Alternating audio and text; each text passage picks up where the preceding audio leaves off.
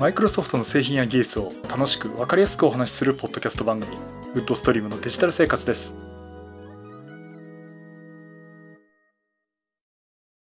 第583回目の配信になります。お届けしますのは木澤です。よろしくお願いします。今週も聞いていただきありがとうございます。この配信はクラウドファンディングキャンファイアのコミュニティより皆様のご支援をいただいて配信しております。今回も安谷さん、ホワイトカラーさんはじめ合計9名の方にご支援をいただいております。ありがとうございます。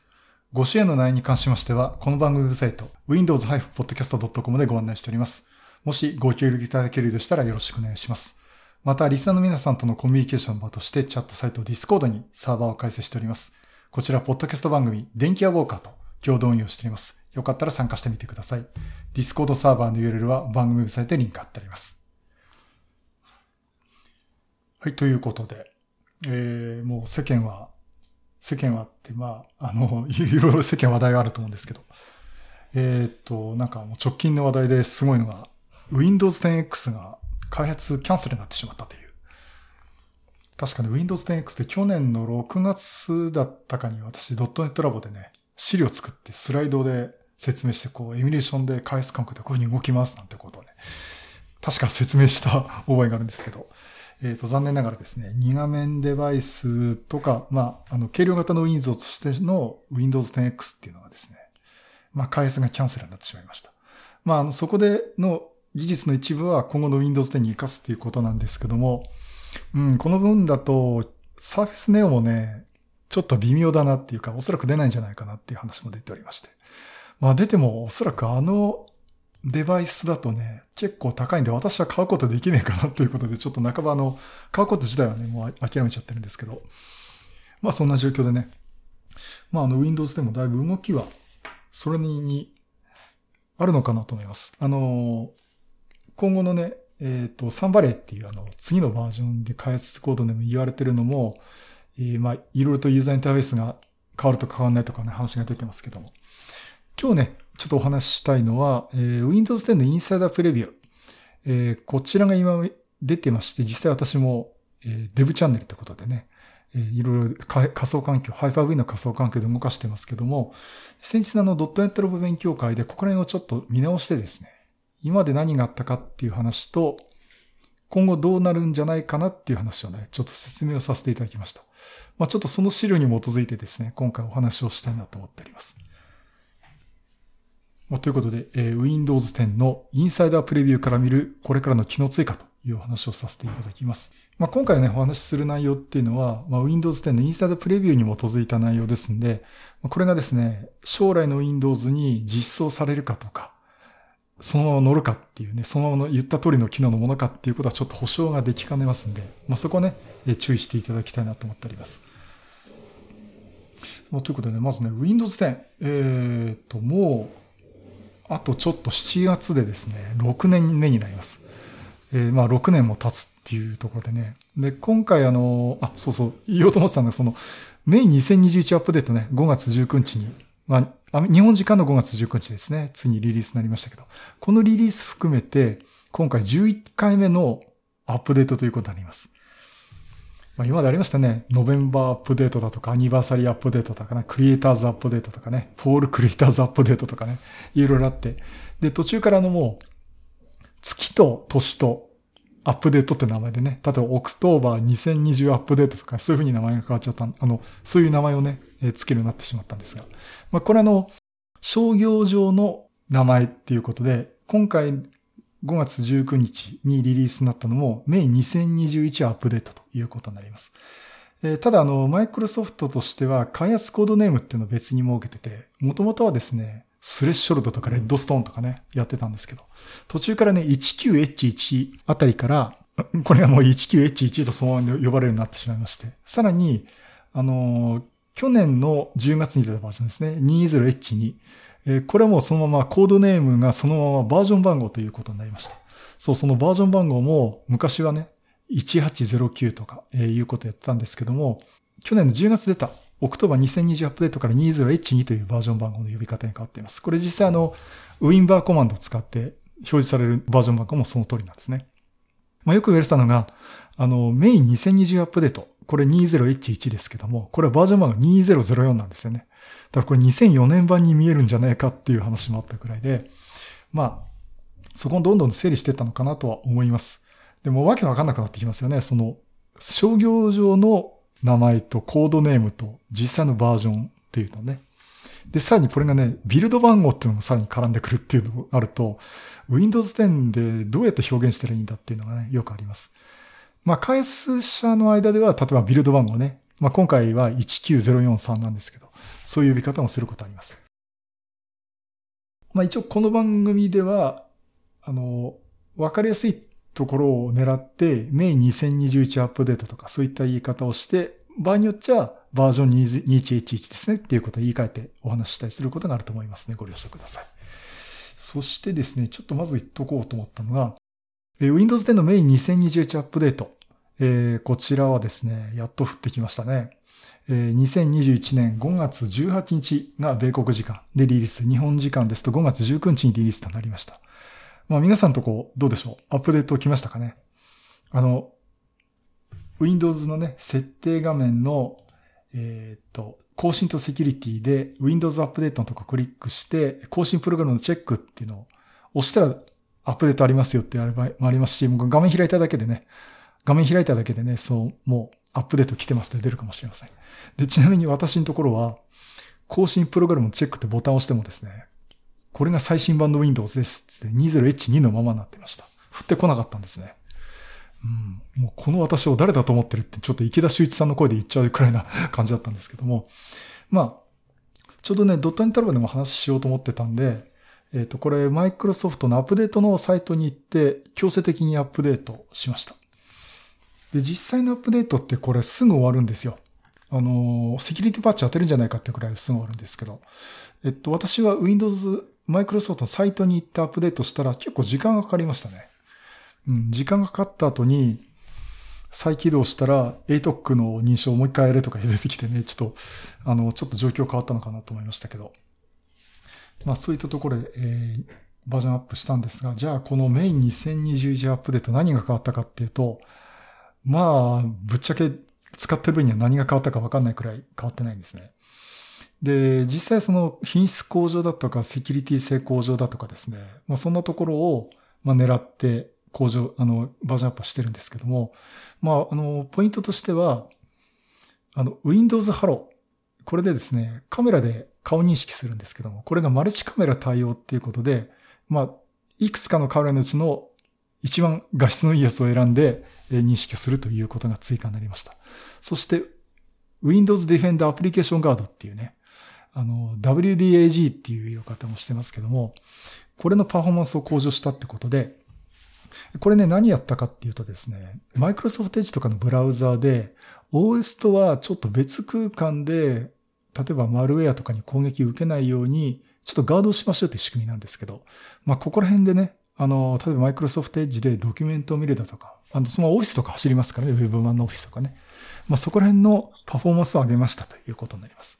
そしてあの WMI ですね、Windows Management Instrumentation のグループポリシーサービスっていうのがあるんですが、これで更新しましたってことで、まあ何かっていうと、リモート作業とかやってる時のちょっとサポート強化したとかいうことになります。まあよく言われるのが、テレワークとかにね、対応したアップデートが入ってるんじゃないかって言われてますけども、実際のところ、まあ、一般家庭で使う分にあんまりこれ目立ってわからないかなと思っています。まあ、これがね、えー、Windows ね、メイン2021アップデートバージョン1、21H1 になります。さて、そういったところで、まあこれね、バージョンアップもしていただいた方がいいと思います。前も言いましたように、Windows 10の各バージョンっていうのは、えサポート期間が18ヶ月間ですんで、1年半だけなんでね。例えば、2世代前までの Windows はまだ使えるんですけども、もうその前のずっと5章大に使ってるとですね、いつかこう、まあ 1, 1年半思って切れてしまいますんで、まあセキュリティ上危険なんでね、もうバージョンアップはどんどんしてた方がいいかなと思っております。まあ、そこでね、えっ、ー、と、インサイダープレビューということになるんですが、あの、インサイダープレビュー、えっ、ー、と、私の方では今仮想環境で動かしています。なんとかチャンネルってことでね、インサイダープレビューって段階が分かれてます。で、デブチャンネル、ベータチャンネル、リリースプレビューチャンネルっていうのがあって、まあ、今回試してるのはこのデブチャンネルですね。あの、開発プレビュー、デベロップのデブですね。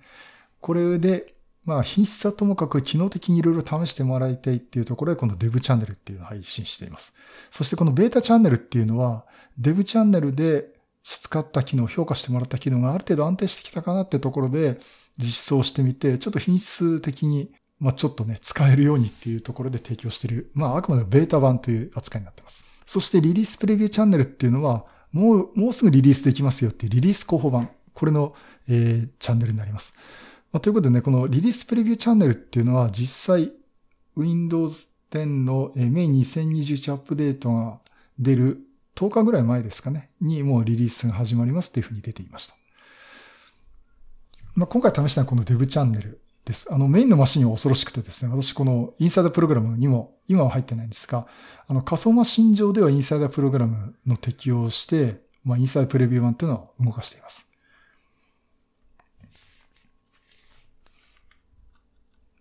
でね、実際じゃあこれでね、いくつか、あの、今までその、いろんな機能が追加されていくんで、じゃあその次に出るバージョン。あの、おそらく 21H になると思うんですけどね。え、そこら辺でどんなものが乗ってくるかなという話をね、したいと思っています。あ、そうだ、そう一個もう一個の前、その前にですね、あの、さっき今バージョンとか開発コードネームの呼び方したんですけども、これ非公式なんですけどね、開発コードネームっていうのはもう一個あるみたいなんですね。えっ、と、これ Windows 10のインサイダープレビューを入れてる方、もう、もうご存知だと思うんですが、えっ、と、画面の右下にですね、ウォーターマークってことで、評価コピーです、ビルドいくつですっていう表示が出ています。えっと、現在の最新版が、えー、ビルド21382 CO アンダーバーリリース210511アンダーバー、あハイフン1416って書いてあります。つまり、CO リリースっていうのが書いてあるんですね。これがね、どうも開発コードでも絡んでるんじゃないかなと言われています。で、あの、実はその前は MN リリース。で、その後に FE リリース。で、今は CO リリースってなってるんですね。どうもこの開発コードネームが元素記号を使われてるというふうに言われています。これあの、マイクロソフトからもちろんあの、公式に出ることではないんですが、アメリカのジャーナリストのね、メアリジオ・フォーリーさんとかが ZDNet とか、まあ、CNET とかでも記事を書かれてるんですが、そことそこを見たんですけどね。これね、元素記号で CO って言ったのはコバルトと言われています。で、その前はどうなってるかというと、20H1 とか 20H2 の時は MN リリース、これマンガンですね。リリースで、で、21H1 って、まあ、今回のアップデートが入ったやつですね。これ、アイロンリリースって呼ばれたり、鉄の FE、元素記号ですね。鉄の FE のリリースっていう呼び方をされています。だからよくあの、インサイダープレビューとかの記事でね、Windows ブログとか見ると FE リリースっていうのは結構目にしたと思うんですけども。まあ、どうもね、ここら辺は絡んでるのかなって言って言われています。まあ、あの、これなんでこういう名前かっていうと、マイクロソフトの Azure ですね、クラウドサービスの Azure が開発コードネームに元素記号を使ってるっていうところがあって、まあ今その配下のなってるその Windows の開発もそれに倣って名前を付けられてるんじゃないかなと言われています。まあ、ですからリリースした後に、そうですね、まあ開発のブランチという形で、えー、枝分かれしてって、で、リリースして、リリースしたらまた、あの、合流させたり、次のバージョンにね、枝分かれしたりっていうことをやってると思います。ということで、今のインサイダープレビューは CO リリース、コバルトリリースになります。となると、予想つくのがその次はニッケルリリース NY ということになるんじゃないかなと言われています。まあ、そんなところでね、えっ、ー、と、今、今回お話しするのは、このコバルトリリースの話になるんですが、えー、まあ、いくつかこう順を追ってお話したいと思いますけど、えっ、とね、まずね、クリップボード履歴、え、これが改ざんされました。あの、クリップボードをね、あの、コントロール C でコピー取って、で、例えばテキストをコピー取ってどっかに貼り付けるとかっていうのはもう皆さんよくやると思うんですね。コントロール C とコントロール V ってね、ショートカットでやると思うんですが。えっと、これって今までコピー、クリップボードにコピーした、過去にコピーした分も全部後で貼り付けることができるんですね。履歴として保持されています。で、これ Windows キーと V のキーを押すとパネルが出てきて、過去にコピーしたものに対してどれか選んで貼り付けるってことができます。で、今までこうテキストだったりとか画像だったりっていうことがあったんですけども、過去に貼り付けし、あの、コピーしたものでして、ピン止めして取っとくことができます。よく使うやつとかね。えー、ピン止めして取っておくことができたりとか、あとは、えっと、これ画面をお見せしながらじゃないとちょっと厳しいんですけども、えー、候補に出たもののところにですね、3つ点があってオプションボタンなんですね。そこをクリックすると、候補を消すことができるんですね。それともう一つ、テキストの場合は、テキストのみの貼り付け。つまり、あの、色をつけたりとか、そういった属性は取った状態で貼り付けたりということができるようになりました。よくあの、ウェブのサイトからコピーして、ワンノートに貼り付けるときね、属性がついちゃったり、このウェブサイトから貼り付けましたっていう情報まで一緒になって貼り付いちゃったりするんですけど、いや、テキストだけ貼り付けたいんでって時は、こういった機能を使えばいいかなと思ってま。あ、それ以外にもですね、ちょっとこの Windows キーと V をキーを押すと、パネルが出てきて、えっ、ー、と、いろんなね、絵文字とかの入力とかもできるようになっています。ね、あとね、絵文字もあの、いろんなものに対応っていうことで、あの、結構随時更新をされています。そして次にですね、仮想デスクトップ。えー、皆さん使いますかね ?Windows キーとタブ機能を押して、えー、出てくるものなんですが、まあ、いくつかのこのデスクトップ画面を複数用意して切り替えて使うというものなんですが、これね、ちょっと前話したような気がするんですけども、この仮想デスクトップって、どこを選んでるかよくわかんない時があるんですよ。つまりあの、壁紙が全部一緒なんですね。で、今お使いのメイ2021アップデートまでは、どのデスクトップに切り替えても、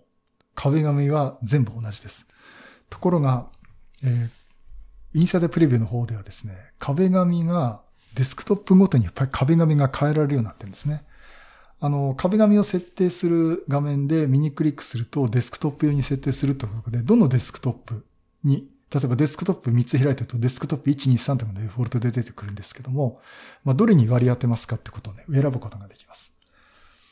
そしてあの、このデスクトップがですね、こう順番に作って並びますね。この順番の並べ方ももうできるようになりました。だからあの、よく使うとこうこう切り替えたいって時にね、よく私ショートカットでね、コントロールキーと Windows キーと左右のキーを押すと切り替えられるんですけども、順番入れ替えたりすると、このショートカットで選択する手間もちょっと省けるかなというのもあります。それとですね、あの、エクスプローラーのアイコン、これも変わりました。なんかこれも番組で話した気がするんですけども、えっと、従来のアイコンからですね、またフルイントデザインでちょっとフラットな感じのデザインに変わりました。であとは、基本、よく特徴的なのが、この例えばディスクドライブとかゴンビョコとかね、あとフォルダーとかをこう斜め前から見たっていう感じの絵だったんですけども、今度は真正面から見たっていうことにか、ものに変わって、あと絵もですね、本当にあの、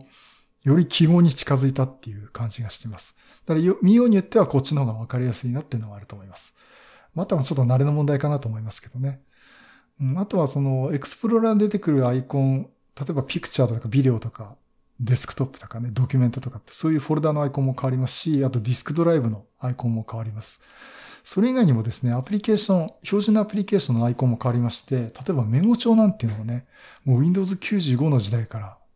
こう、水色の表紙のメモ帳がちょっとめくれたような斜め前からみたいだったんですが、えこれがね、正面からなんかノートのちょっとすごいシンプルな絵に変わっちゃったって感じでね、そういう風に切り替えができています。だからこれはね、どんどん変わっていくと思いますんで、まあ Windows 95時代からあったアイコンっていうのはどんどん切り替わっていくのかなと思っています。それとね、えっ、ー、と、次はですね、タスクバーにメニューと、ニュースとかですね、天気を表示するっていう機能がつきました。あの、インサイダープレビューで入れるとですね、タスクバーの右下の方ですね、えっ、と、天気と気温とかと注意報とかいうのがね、追加されてるんですね。まあ、ここでね、天気とかと気温が何度っていうのが出てくるんですが、そこをクリックすると、ポップアップでね、あの、ニュースとかも出てます。まあ、これがあの、いや、MSN のニュースで、その各人ごとにね、パーソナライズされて出てくるんで、まあ私はなぜか芸能ネタとかアイドルネタのやつがですね、出てきたりするんですけども、あの、もうそういった形でね、このすぐニュース、芸能ニュース、芸能ニュースじゃない、すぐその関心のあるようなニュースとか情報が見れるようになっているということになっています。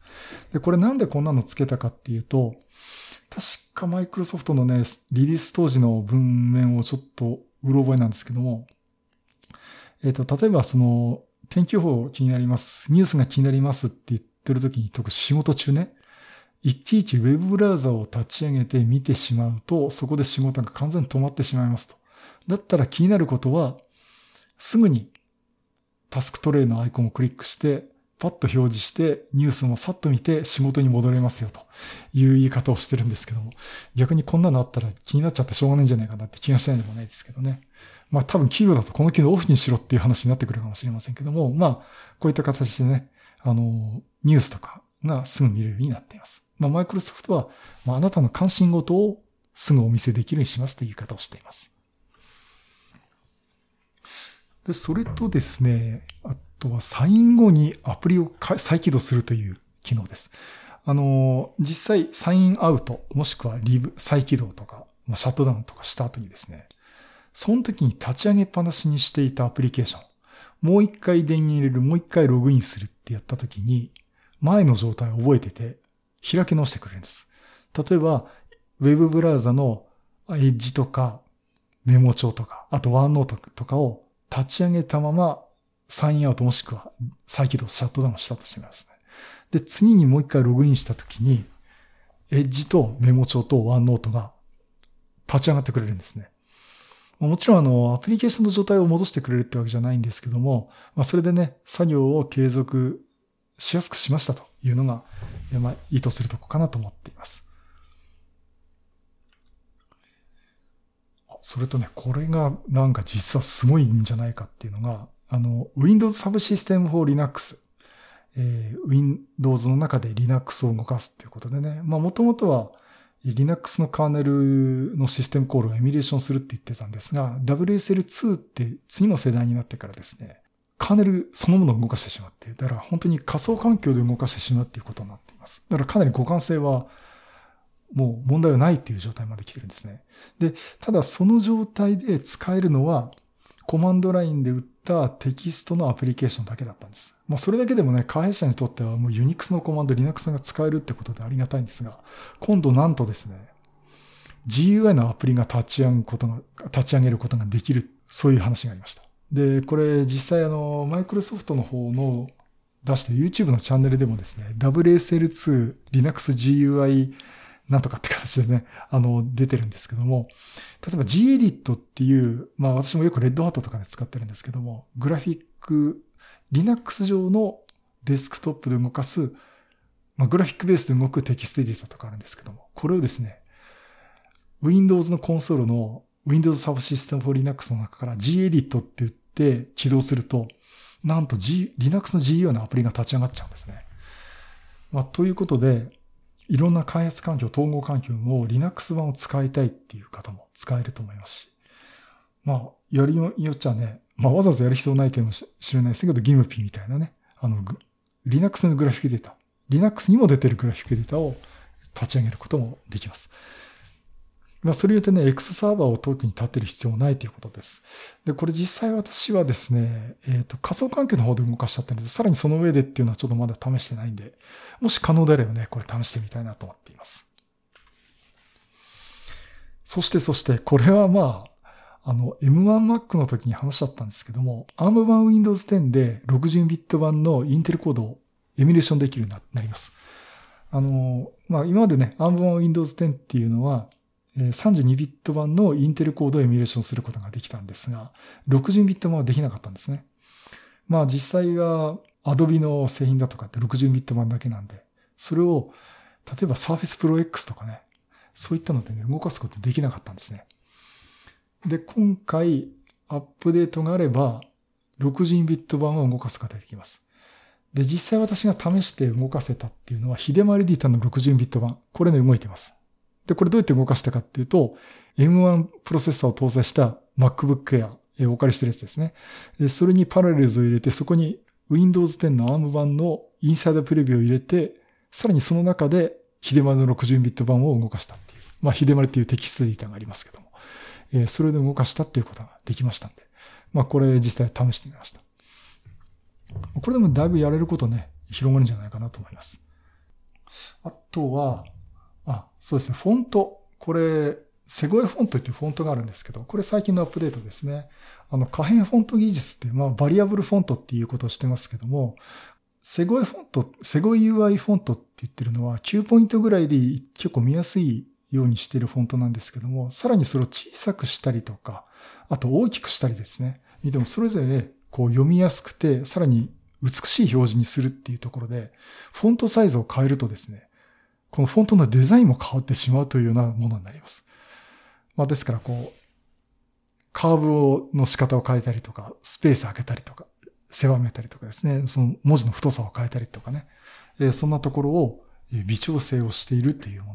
のになります。あとね、Bluetooth オーディオ。え、こちらも改善がされました。えー、二つあります。えっ、と、まず、あの、オーディオのコーデック。これがね、AAC がサポートされました。えー、今までサポートされてなかったんかいっていうね、あのクリラジで、あれ、アップルになったかなあのタロケンさんが言ってたと思うんですけども。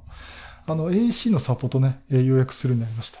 あの、今までで、あの、Bluetooth オーディオの、まで、コーデックってところで、従来 APTX っていうのと SBC というものをサポートしていたんですが、例えば APTX に関して言うと、AirPods とか AirPods Pro とか、あと私も欲しい、あの、ソニーの WF1000MX4 とか3とかですね。えー、すごい、すごい欲しいワイヤレスイヤホンが、ヘッドホンがあるんですけども、これはね、APTX の未サポートなんですね。まあそういったところがあって、一方ですね、その AC と言ってるのは AirPods とかは対応してるんですよ。まあということで、ね、えそっちの方だとより、まあ、あの、圧縮してることは圧縮してるし、あの、元に戻せない感じの圧縮のやり方なんですけど、まあそれ考えていくと、やっぱり AirPods とかで標準で使ってるものに合わせた方がいいのかなっていうところで、こっちも対応しましたということになってます。だから AirPods とか AirPods Pro とかね、まあソニーの WFM WF1000MX3 とかね、えー、のいうのも AAC で聞くことができます。まあ、私もちょっと実際試してみたいところだとは思っております。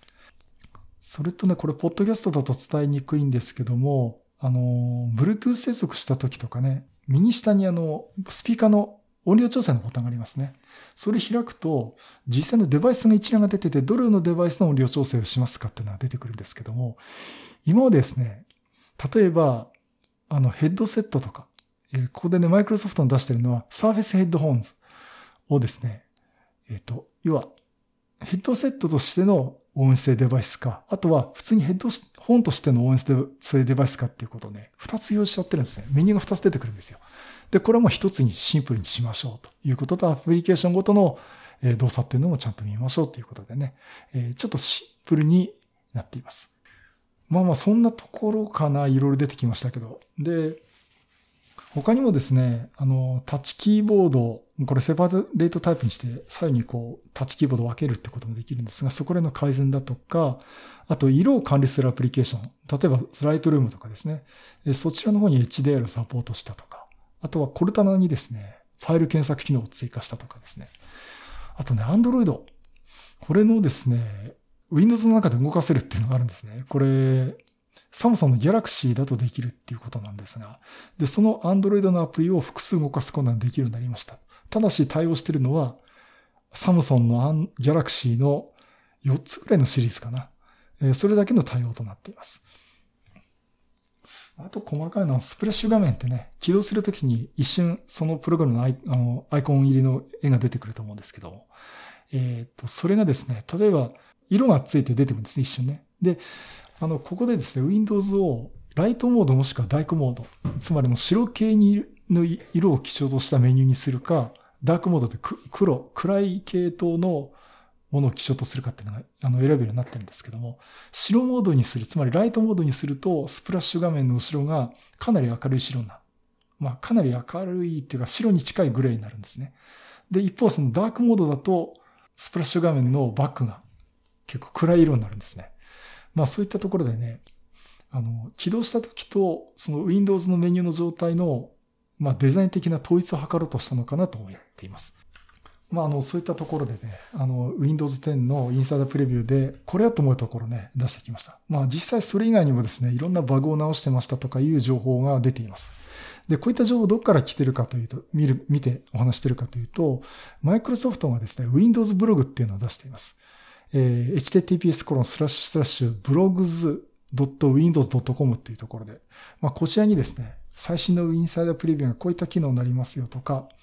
あとは、現在提供しの Windows についてこういうセキュリティパッチが上がりますよとかね、えそういったとこもね、書いてありますんで、まあ、合わせて見ていただくといいかなと思っております。まあ、あとは、あの、なんか気がついたことがあればね、フィードバックハブにフィードバックを変えた方がいいと思いますんで、ぜひあの、私もやりますので、ご協力していただくといいかなと思っています。えっと、Windows キーと F のキーを押すと、このフィードバックキーっていう、あ、フィードバックハブというね、え、機能が出てきます。で、これに対してね、この機能についてこう改善しいとしてほしいとか、こういう不具合があるとかね、えー、というところで、まあ、画面ショットも貼り付けられますんで、えー、いろんな情報ね、上げていくといいと思っています。で、中には、あの、入れようと思ったらすでに同じようなことが書いてあるとか、あと他に意見の方をいろいろ見てたら、あ、これ私も賛成だな、この機能追加してほしいなというのがもしあればですね、賛成票を投じることができるんですね。この意見に賛成ですっていうことができるんで、それだけでも十分なフィードバックになりますんでね、まあ、やっていただくといいかなと思っております。まあ、そんなとこかな。えー、まあ、あの、今のお話したところだと、実は、使ってる分には地味に嬉しいねっていう機能もあるし、あと一方、こう、なんかいろんなバージョンアップでね、機能追加を期待してるって方には、うん、ちょっとなんか、もう一声欲しいなってところあると思うんですけどね。まあそんなところでですね、あの、Windows 10のインサイドプレビューっていうものについてですね、まあ21、20H2 が出た後と、えー、まあ今日、今週末、先週、今週末か、ぐらいまでの、まあちょっと情報っていうのを見てお話をさせていただきました。はい、えー、以上ですね。Windows 10のインサイダープレビューから見る、えー、次の Windows という話をさせていただきました。はい、そういうことで、えー、Windows 10、インサイダープレビューの話をさせていただきました。ああ、しまった。クラブハウスで配信すればよかった。すっかり忘れてました。あの、クラブハウスね、あの、アンドロイド版も出たってことちょっと私も、あの、昔のアマチュア無線仲間、いや、今今の仲間ですけども、あの、ちょっと招待してですね、ちょっと一回どっかで話してみようかなって言ってます。まあ、あの、すいません、クラブハウスの方また、あの、次回以降、なんか配信時に突然ライブのようにやるかもしれませんので、よろしくお願いします。あとは、そうですね、先週、先週じゃない、昨日、ドットネットの勉強会、えー、5月の勉強会開催させていただきました。まあ、あの、たくさんの方ね、Teams のライブと、あと YouTube ライブのね、見に来ていただきました。ありがとうございます。まあ私も今回は、えー、今お話しした内容をスライドで出しながらね、お話をしました。今一応アーカイブってことでね、見るようになってますけど、これちょっと編集して、まあどっかでね、あの、どっかでっていうのは多分一週間後ぐらいに、えー、なんていうのかな。あの、なんだっけ。プレミアム配信ですね。YouTube。それでどっか平日の夜あたりにこう配信したいと思います。まあそちらもね、見ていただくといいかなと思っております。そのとこですかね。あとは、うんと、まあ今考えてるのは、ちょっと明日からね、一週間出張ですごい気が重いんですけども、ちょっと帰ってきたら、うん、ちょっとモニターをね、買おうかどうしようか、すごくまだ悩んでます。あの、4K モニターね。27インチと31.5インチどっちかにしようかと思ってるんですけどね。うん会社でね、今28インチのモニター使って、あ、今ね、家はね、23.8インチで、会社は28インチなんですけど、まあ、28インチのフル HD なんだけど、まあ、大きいけど、まあまあちょうどいいかなっていうところがあるんですけどね。31.5にしたらこれどんぐらい大きくなるのかな？一応お店で測って、まあ測っていうかね、体格で31.5センチな、31.5インチなんでね。まあや、見てみりゃいいんでしょうけど。どうだろうな、これ置いたら実際なんかすごく大きくなって首動かすの疲れなかないかなとかね。というところでね、今ね、27インチの 4K か、31.5インチの 4K をしにしようかと悩んでるところです。ちょっとまた、なんかこう、ご意見ありましたらね。いや、31インチ大きいよとかね。いや、27インチじゃ物足りねえよっていう ご意見たくさんあると思いますね。もしあの、ご意見いただければ、あの、ツイッターとかね、あの、 Discord の方でもね、いただければなと思っております。まあ一方ね、あの15.6インチのモバイルモニターがちょっとあるといいかなって思ったりもするんで、えー、まあそこも含めて、いろいろ考えたいなと思っております。はい、そういうことでまた色ネタ集めと話したいと思います。またよろしくお願いします。